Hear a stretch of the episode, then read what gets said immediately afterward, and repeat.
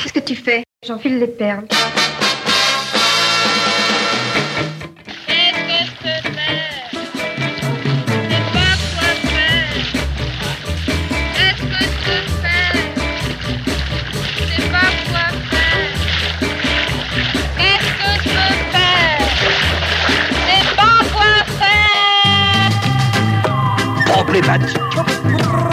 Aujourd'hui, la femme, elle a envie, par exemple moi, la seule possibilité que j'aurais de pas être artiste, c'est d'être enceinte tous les neuf mois.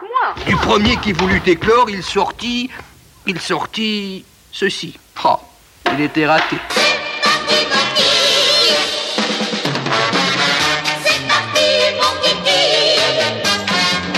Éclore, le podcast de la création artistique. Bonjour à toutes et à tous. Les artistes passionnés sont passionnantes. Dans Éclore aujourd'hui, bienvenue dans l'appartelier de marqueterie de Rose Saneuil. Par sa précision, sa technique et sa créativité, Rose Saneuil réinvente le travail de la matière. Élytres de scarabée, coquilles d'œufs, nacre, parchemin, tulipier, toutes ces matières font la joyeuse palette de cette créatrice de précision.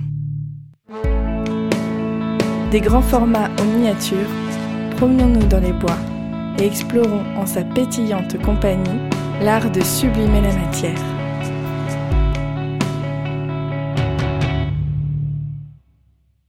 Alors, la marqueterie, euh, c'est un décor qui est composé euh, bah, de plusieurs matières ou une seule matière. Ça peut être euh, traditionnellement c'est du, on connaît le bois et c'est donc euh, moi j'utilise plein plein de matières différentes comme euh, entre autres le bois mais la nacre, la paille, le parchemin, le cuir, les élytres de scarabée, la feuille de tabac, les métaux, etc., etc.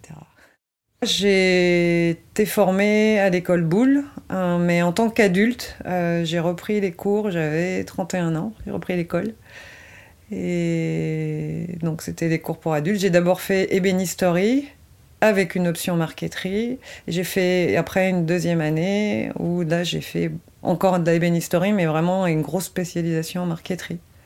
Euh, j'ai toujours travaillé la matière en fait, ça a toujours été en moi, mais bon, puis c'est difficile de. C'est des métiers où on a du mal à, à, trouver du travail. Dans le dessin, à la base, je dessinais quand même beaucoup, j'ai toujours dessiné. Mais. mais voilà, qu'est-ce qu'on en fait quoi? Et puis, et puis j'étais en province, je voulais déjà faire l'école boule quand j'étais jeune, mais bon, j'ai pas eu la possibilité à ce moment-là. Et en fait, après, il se trouve que la vie m'a amené à Paris et donc j'ai pu. Il y a un moment, je faisais un boulot qui me plaisait pas du tout et j'ai dit on va arrêter ça tout de suite. Enfin, tout de suite, façon de dire. Et puis, donc, j'ai eu cette opportunité de, de reprendre l'école en tant qu'adulte. Voilà. Ma mère était couturière, donc il y a toujours eu plein de matières à la maison, quoi. Des tissus, des cuirs, euh, etc. Donc même quand j'étais môme, je faisais, des, je bricolais des choses avec euh, tout et n'importe quoi, quoi, du papier, du carton, euh, des tissus, du cuir. Ça a toujours été. C'est comme quoi la matière, elle était déjà là, quoi. Je crois que ça, c'est bizarre, mais mais ouais, j'ai toujours fait des choses avec mes mains, toujours, toujours. ouais, c'est trop bizarre, mais c'est comme ça. Il y a des choses qu'on n'explique pas. Tu vois, je suis dans ma, dans ma salle à, à matière. tu vois, normalement, on, dit, on, appelle ça une salle à plaquage, mais moi, c'est comme j'ai plein de matière, c'est ça la matière. Et bah, je suis allée chercher plein, plein de matières. Tu vois, j'ai plein de bois différents. Donc ça, ça c'est des bois, des bois teintés. Donc euh, tu vois, tu as du hêtre, du charme, du sycomore, de la loupe de noyer, de l'érable moucheté, du frêne. Voilà, et puis donc j'ai sorti dans mes matières, j'ai sorti également dans les bleus, j'avais de la peau de poisson, donc j'avais de la paille, ça c'est de la vraie, la vraie paille, donc paille de seigle, donc euh, qui est teintée. Et en, fait moi je l'ouvre et je l'aplatis, je la colle à plat, tu vois. en fait là elle est ouverte et aplatie. En fait, moi, la marqueterie, je la prends pas comme une marqueterie. Je fais un dessin. C'est mon dessin, en fait, que j'essaye de retranscrire je pense que ça, c'est ma base de, départ. Je me suis pas dit, il faut j'ai beaucoup de mes collègues qui travaillent en fonction des bois et des choses comme ça qui vont créer. Moi, je me pose pas cette question des bois. C'est qu'en fait, je fais un dessin, puis à partir de ce dessin, je me dis, bon, maintenant, comment je vais faire ça techniquement? Mais moi, ce qui m'intéresse, c'est le côté... Euh, bah, J'aime beaucoup la couleur, donc euh, c'est vraiment le côté visuel. Et puis, euh, le côté technique, il vient après. Et, et je fais pas en fonction de la matière c'est la matière qui doit faire en fonction de ce que moi j'ai décidé. Donc euh, c'est une approche euh, bah, qui est techniquement un peu, un peu euh, bah, compliquée. Et c'est pour ça. Moi j'ai développé ma propre technique bah, au fil des années en fait. Il se trouve qu'avant d'être à mon compte, j'étais salariée dans une entreprise qui faisait des coffrets, coffrets, tout type de coffrets, coffrets à cigares, coffrets à bijoux, coffrets à montres. et donc je faisais les décors sur ces coffrets. Et donc, on était amené à travailler euh, certaines matières, parce qu'on travaillait pour des grandes marques de luxe déjà. Et donc, un jour, j'avais, à part le bois, bois nacre, c'était des choses très classiques en marqueterie. Et en fait, un jour, on a fait un projet avec du galucha. La galucha, c'est de la peau, la peau de raie, la peau de la raie qui est tannée, qui est teintée. Enfin, voilà, c'est un, ça s'appelle galucha parce que c'est un process qui a été inventé par un monsieur qui s'appelait Monsieur Galucha. Euh, et, donc j'en avais plein de chutes de cette matière. Et donc ça, ça a été, et je me suis dit c'est pas possible, c'est tellement beau, je peux pas jeter ça quoi. Et c'est là que j'ai commencé à me dire mais qu'est-ce que je pourrais faire avec cette matière-là? Donc ça, ça a été la première haute matière, on va dire au départ. Et puis après, j'ai travaillé pour une. Euh, donc ça, j'ai réussi ce, ces mélanges-là, et puis, euh, enfin, ces associations. Et puis après, j'ai travaillé pour une autre marque bien connue qui travaille beaucoup les cuirs, n'est-ce pas?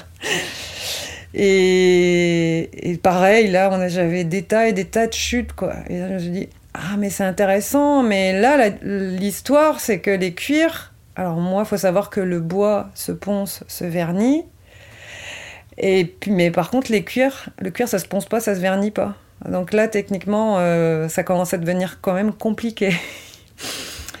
et puis que tout fasse la même épaisseur. Parce qu'en fait, les cuirs, ils font pas la même épaisseur que mon bois, mes plaquages de bois, donc ils font 6 dixièmes. Donc il fallait. Là, ça a été beaucoup de recherche.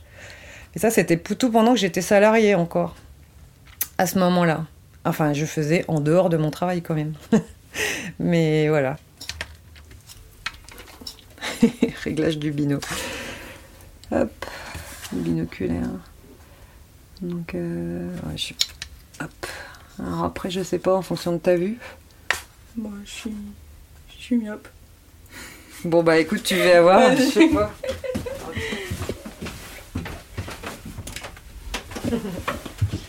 Regarder dans le binoculaire. Oh, wow. Ouais, c'est intéressant de regarder de près, tu vois, parce que c'est une autre approche en fait.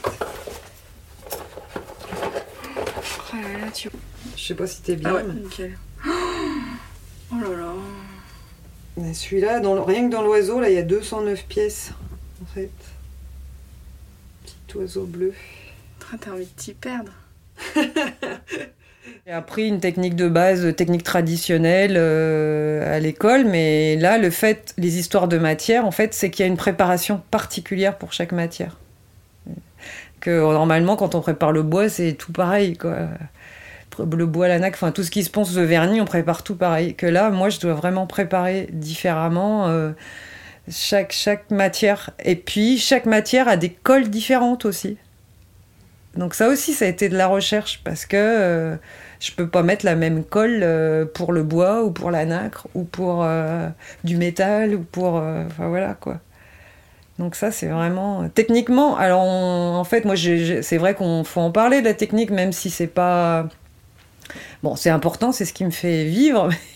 Mais en fait, moi, ce qui m'intéresse quand je fais une création, j'ai pas envie euh, que les gens ils voient trop la technique. Ce que j'ai envie, c'est justement de donner une émotion, d'arriver grâce à mes matières, grâce à mon savoir-faire, à ce que les gens ils disent waouh, enfin ou qui transmettent quelque chose quoi en fait. La, technique, oui, c'est important, mais je dirais que c'est important pour les marques, mais pour les pour les personnes que je croise, c'est j'en parle forcément, mais c'est pas ça qui m'intéresse le plus. Euh, ouais aujourd'hui j'ai envie de dépasser ça. J'ai envie moi de me dire euh, j'ai envie on a envie de faire du bien aux gens d'amener quelque chose à travers mes matières à travers mes couleurs à travers ce que moi j'ai envie de transmettre quoi.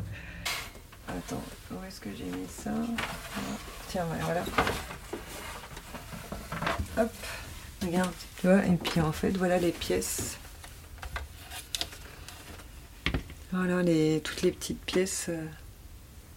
Alors je suis obligée là sur les, les- miniatures, enfin je suis obligée, euh, enfin, moi ça me facilite les choses, je numérote chaque pièce, enfin j'agrandis beaucoup le dessin pour numéroter chaque pièce, parce que sinon, euh, bah, tu vois, c'est pas toujours évident de les retrouver encore. Bon là le dessin est pas hyper complexe, mais, mais parfois j'en ai qui sont vraiment complexes, puis j'ai des pièces qui sont absolument minuscules, tu vois, donc même des fois encore plus petits que ça, et qui font quelques quelques même pas quelques millimètres oui ça fait peut-être 2 millimètres de long là sur 1 millimètre de large quoi. Donc euh, comment veux-tu les retrouver dans ma- mes propres créations effectivement c'est vraiment la, la nature qui me touche beaucoup. Alors il faut savoir que moi j'ai grandi vraiment à la campagne. Je suis aujourd'hui à Montrouge enfin bref qui touche à Paris mais, mais j'ai vraiment grandi les pieds dans la terre, on peut le dire, parce que j'ai été élevée chez mes grands-parents qui étaient maraîchers. Donc, euh, je crois que c'est vraiment ce qui me touche et ce qui me recentre le plus en fait quand euh, je- quand j'ai enfin j'ai besoin d'aller marcher euh, régulièrement dans la forêt au bord de la mer enfin bref voilà c'est vraiment ce qui me touche le plus donc euh, en fait la question se pose même pas sauf si on me donne une thématique mais quand c'est de mon propre fait euh, c'est une évidence de de, tra- de travailler à base de nature moi, je pars pas de, dans le vide, je fais énormément de, photos. Énormément, énormément. C'est vraiment. euh, Donc, souvent, c'est ma base de travail. Soit je vais mixer deux photos que je vais retravailler, soit je vais prendre un endroit et puis hop, l'extrapoler. Mais euh, en fait, ce qui m'intéresse aussi, à travers ça, à travers ces photos, en fait, ça me permet moi aussi de transmettre la lumière. La lumière est, la couleur est très importante, mais la lumière est vitale. Il faut que dans chaque pièce, moi, il faut qu'il y ait de la lumière. Voilà. et, euh, et, et donc euh, voilà, en fait, je, travaille donc à, base de ça. Je vais retravailler d'abord un premier dessin, un premier jet, euh, soit à la main, soit maintenant sur l'ordi. Il y a Photoshop qui nous aide beaucoup. et puis voilà.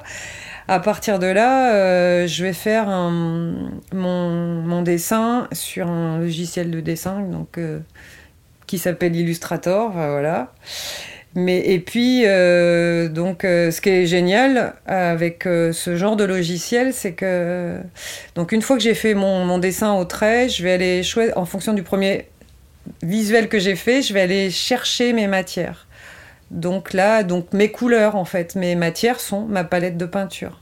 Et donc une fois que j'ai mes matières, enfin, je vais sélectionner des tas de matières qui correspondent à mon dégradé de couleurs que j'ai choisi. À partir de là, je vais scanner toutes ces matières-là. En fait, je vais créer sur mon logiciel de dessin, je vais créer des motifs à partir de ces matières. En fait, c'est comme si j'avais des couleurs, mais au lieu que ce soit des couleurs, c'est mes matières. Et en fait, je peux les intégrer dans mon, dans mon logiciel et donc dans mon dessin. Et en fait, je peux déjà avoir un visuel euh, de ce que ça va donner à l'arrivée. Donc c'est vraiment génial. Pour moi, ça a été la révolution le jour où j'ai pu faire ça. Parce qu'avant, je faisais tout à la main.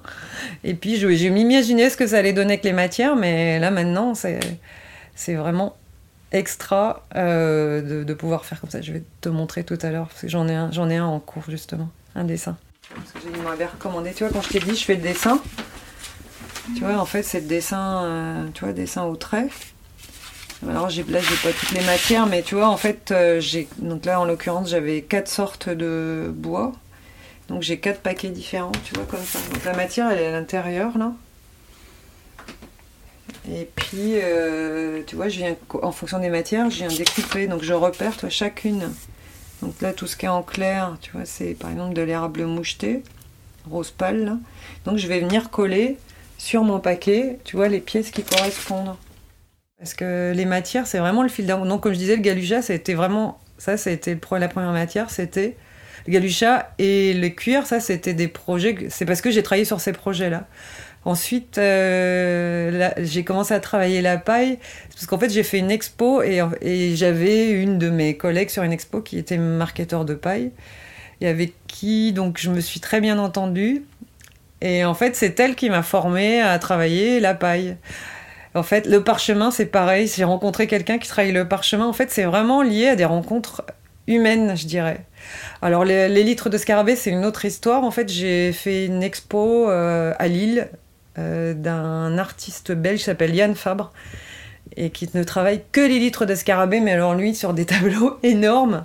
Et ça, ça m'était, ça m'avait vraiment marqué. Et euh, mais pendant longtemps, je me suis dit, mais c'est génial, mais moi, je pourrais jamais travailler ça parce que c'est tout en volume. Les litres, c'est une aile de scarabée. Donc, euh, et en fait, euh, il y a eu un moment, il y a deux ans de ça, où j'ai eu un, un, peu moins de travail.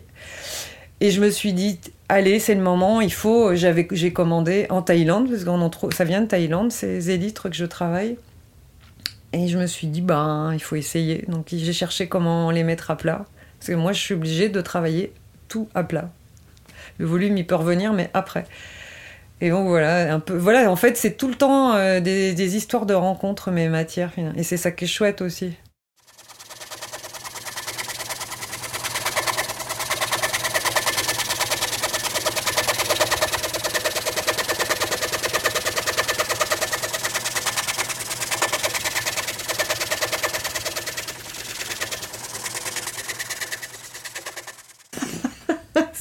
J'ai pas de matière préférée. en fait, euh, bah, évidemment, j'utilise beaucoup de bois parce que c'est là où j'ai beaucoup de diversité, dans la texture, évidemment, et puis dans les couleurs. Alors, euh, ce qui est important, en fait, pour moi, c'est que je suis pas toute seule dans l'histoire. Il faut savoir que j'ai plein de fournisseurs. Et ça, c'est assez génial parce que je sais aussi, c'est des rencontres humaines. C'est super important. Je dis ça parce que mon fournisseur, un de mes fournisseurs principaux euh, de bois teinté, ce sont des gens qui teintent le bois. Et euh, en fait, humainement, c'est vraiment des gens avec qui je m'entends vraiment très bien. Et, par exemple, s'ils si, font un bain particulier ou un nouveau bois, en général, ils m'appellent Oh Rose, tiens, on a fait ça, si tu veux, si tu as envie. Enfin voilà. Et donc, ça, moi, c'est important parce que ça contribue à ma palette de, de peinture, si on peut dire ça comme ça. Et avec le parcheminier, c'est pareil. J'ai vraiment. Euh, parcheminier, c'est assez magique parce que c'est un savoir-faire qui est assez étonnant aussi et ancestral. Et qui part de la peau de bête, là, qui arrive euh, de l'écarissage, qu'il en fait euh, quelque chose qui est étonnant. Il n'y a plus de poils après. Enfin bref. et puis, bon, soit c'est naturel, soit c'est teinté. Et c'est pareil, c'est quelqu'un avec qui vraiment, moi, humainement, je m'entends vraiment, vraiment très bien. Et euh, le marchand, j'ai mon marchand de paille qui est en pleine euh, Cambrousse, euh, au milieu, dans pleine Bourgogne, alors dans sa ferme où je suis reçue, vraiment hyper cool. Enfin, c'est vraiment. Donc tout ça, finalement, ça donne de la dimension aussi à ce que je travaille. Ça, c'est c'est important parce que bon, mon, mon savoir-faire, c'est une chose, mais en fait, mon métier, c'est vraiment un métier passion. Et, euh, et, et donc j'y mets vraiment. Euh, et tout rentre en compte. Donc c'est les tripes, c'est le cœur, c'est l'humain. Et c'est tout, tout plein d'énergie. Et voilà, et moi j'ai envie de transmettre. Enfin, j'ai envie, j'y réfléchis pas, c'est naturel, je dirais. Ça fait partie de moi. Et c'est grâce à tout ça, c'est grâce à tout ce que je peux vivre au travers de ces rencontres et de ces matières que j'arrive à, à sortir ses décors, enfin voilà quoi. Donc c'est vrai que j'ai pas de matière vraiment de prédilection. C'est tout. En fait, c'est plein de petites histoires. Donc euh. tiens, celui-là, je vais te montrer juste. Parce que celui-là, c'est du mica, tu vois là, qui brille. C'est quoi du mica? Alors le mica, c'est de la, c'est vrai que j'en ai pas parlé, c'est de la roche en fait. C'est celui-là en l'occurrence, il vient euh, des anciennes mines de Madagascar. En fin de compte, c'était des mines, il y avait des minerais et en fait euh, ça a été abandonné. Et maintenant c'est la roche qui s'arrache, mais en fait c'est en feuilles. Parce que j'en ai pas un bout là, regarde. En fait c'est, moi j'achète c'est carrément des tas. Si on descend euh, dans ma réserve, je te montrerai ça. Et tu vois, ça se délie. En fait, ça se dédite en feuilles. Alors là, la complexité euh, technique, donc je le mets quand même à l'épaisseur que je veux quelque part, mais sauf que quand je le scie, ça se défait en, mille morceaux. Enfin, ça se défait en, lamelles. Donc il a fallu trouver comment techniquement euh, maintenir tout ça ensemble. Parce que sur des grandes pièces, tu arrives à maintenir facilement. Sur des micro-pièces, c'est beaucoup plus compliqué, il y a quelques années, je disais tout le temps que tout ce que je faisais servait à rien. C'était complètement inutile. Et, euh, et un, jour, euh, on m'a répondu euh, que si, c'était utile. Mais je maintenais en fait ce- cette position. Et, finalement, on m'a dit Mais tu sais quelle est la différence entre. entre l'homme et l'animal? Et je dis bah non. Et on m'a répondu que l'homme avait besoin d'émotions, donc à travers l'art, quel que soit l'art, donc que ce soit euh, peinture, musique, euh, cinéma ou théâtre, etc.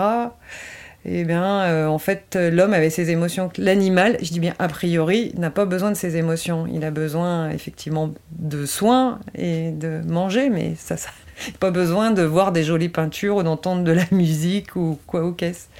Et donc je me suis dit, bon, ben, à ce moment-là, finalement, je sers à quelque chose. Si je peux donner un peu d'émotion au travers de mon art et de mes matières, ben, c'est bien. On voit donc là, regarde le, parchemin qui est donc de la peau, hein, peau d'animal. En l'occurrence, là, c'est de la peau de chèvre. Donc tu vois le grain un peu comme la, notre peau finalement. Tu vois ce qui est là. Et euh, là, on voit bien là le grain.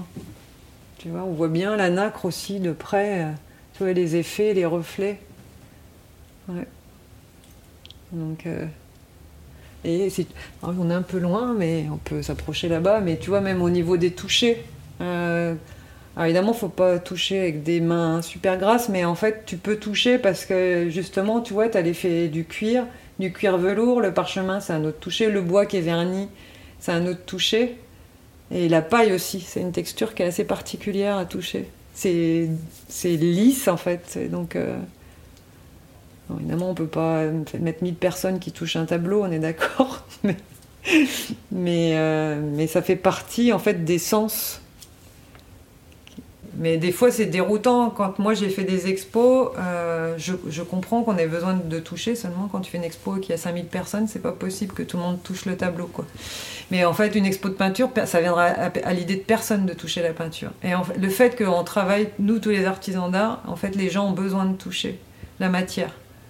Donc je comprends. Alors, ce que j'ai fait, j'ai un peu euh, triché, enfin, si on peut dire ça. J'ai un peu, euh, pour, pour que les gens fassent ça, la dernière grosse expo que j'ai faite, qui était quand même au Grand Palais, euh, il y avait quand même beaucoup de monde.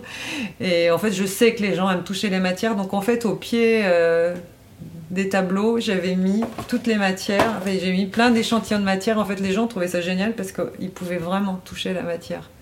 Et la prendre dans les mains et voir ce que c'était, etc. Quoi. Et en fait, je me suis rendu compte au bout d'une dizaine de tableaux que je dessinais, enfin que j'avais fait, réalisé, et que tout avait un lien avec ma vie finalement. En fait, c'est une façon de m'exprimer. Alors évidemment, quand tu lis au premier regard, tu le vois pas forcément, mais finalement, c'est archi intime tout ce que je dessine. C'est carrément. euh, Et ça, c'est d'autant plus fort. Mais moi, alors soit effectivement les gens qui le reçoivent, ils le reçoivent, ils ont un autre ressenti. Et mais c'est ça, moi je dis rien. Et puis si on me pose la question, je vais raconter un peu l'histoire, évidemment. Quel est le lien à tel moment, etc. Mais, euh, mais voilà. J'ai- Et t'en as conscience? Ou c'est alors j'en ai pris conscience. Alors non, euh, pas toujours. Non, en fait c'est après souvent. Des fois je, je dessine, en fait je maîtrise pas. Ça c'est plus fort que moi, c'est ça qui est assez fort. C'est que c'est beaucoup plus fort, ça me dépasse en fait. C'est là où c'est génial. Moi je fais le dessin, bon là je savais que je voulais quand même ce lien, etc. pour le dessin de ma, mon futur cadran de montre là, mais, mais après ce que j'ai voulu exprimer, c'est souvent après que je me rends compte, je dis, ah ouais tiens c'est ça. Ah ouais. Mais donc, euh, des fois, c'est même ça me secoue en fait. Ça me remue vraiment fortement quoi. Tu vois, tu sais quand j'avais exposé ce tableau là, le les brise-lames là, qui s'appelle donc à l'horizon. Et euh, en fait, j'avais exposé avec d'autres artisans d'art au viaduc des arts. Et il y a une fille qui est venue me voir qui me dit mais qu'est-ce que tu fous avec nous toi? Tu fais de la peinture. Et en même temps, moi, j'ai. Bon, évidemment, je l'ai pas très bien pris sur le coup. Puis après, je me suis dit, ben, en fait, c'est réussi mon histoire. Si on voit pas, euh, voilà, si on voit pas que c'est de la matière, parce que finalement, moi, je le travaille comme une peinture ou comme un dessin. Donc, euh, mais par contre, euh, effectivement, en fonction de, du jour, en fonction de la lumière du jour ou du soir, on ne voit pas du tout la même chose. En fonction des matières, en fonction de si tu te mets face, si tu te mets sur le côté, tu vois, tu vois là, tu vois des choses complètement. Là, tu vois, quand tu te mets vraiment sur le côté, tu vois la paille et tu vois aussi les cuirs qui sont complètement mat, les cuirs velours en fait. Moi, je me suis beaucoup longtemps, longtemps cachée derrière la technique. C'est beaucoup plus facile. Donc c'est pour ça que je suis allée au top d'ailleurs, que je suis allée euh, au plus loin de ce que je pouvais aller au niveau technique, parce que c'était rassurant. Maintenant, euh, parce que la technique, en fait, quelque part, on peut pas dire la technique c'est blanc ou c'est noir, c'est très mathématique. Mais la partie créative, c'est tellement subjectif. Donc, euh, donc euh, voilà, et assumer ça, euh, ça a été très compliqué. Mais une fois que je me suis rendu compte que je racontais finalement mes histoires au fil des tableaux, et donc je disais le premier tableau que j'ai complètement assumé, il s'appelle l'automne. C'était une période qui était compliquée. J'avais quitté mon boulot, je démarrais je démarrais en tant qu'indépendante et au début ça a été compliqué, il faut se faire connaître, il faut aller démarcher, etc. Donc c'était une période difficile. Donc c'est vrai que du coup je l'ai exprimé à travers ce tableau qui s'appelle l'automne. Mais malgré tout, il y a très peu de lumière, mais il y avait quand même de l'espoir. quoi. Il y a des touches de lumière. Mais je crois que c'est un des tableaux où il y en a le moins de la lumière. Et en fait c'est revenu petit à petit au fil des tableaux, cette lumière. Mm. Quand j'étais jeune, ça a été quand même compliqué parce que j'ai toujours dessiné. Mes parents me disaient mais tu feras jamais rien, la famille tu feras jamais rien. J'entendais tout le temps tu feras jamais rien de tes dix doigts. T'imagines? Aujourd'hui, je ne vis que de mes dix doigts. bon, pas que, mais un peu de ma tête quand même. mais tu vois le truc. Elle était pas belle la revanche. Merci à Rose Saneuil pour son accueil et sa bonne humeur. Ce podcast est réalisé par moi, Violette Rennery. Vous pouvez me suivre sur Facebook, Twitter et Instagram. Pour me soutenir, n'hésitez pas à laisser un commentaire et des étoiles sur iTunes. Et pour m'écrire, c'est éclairepodcast.gmail.com. À bientôt pour un prochain épisode d'Éclore, le podcast de la création artistique.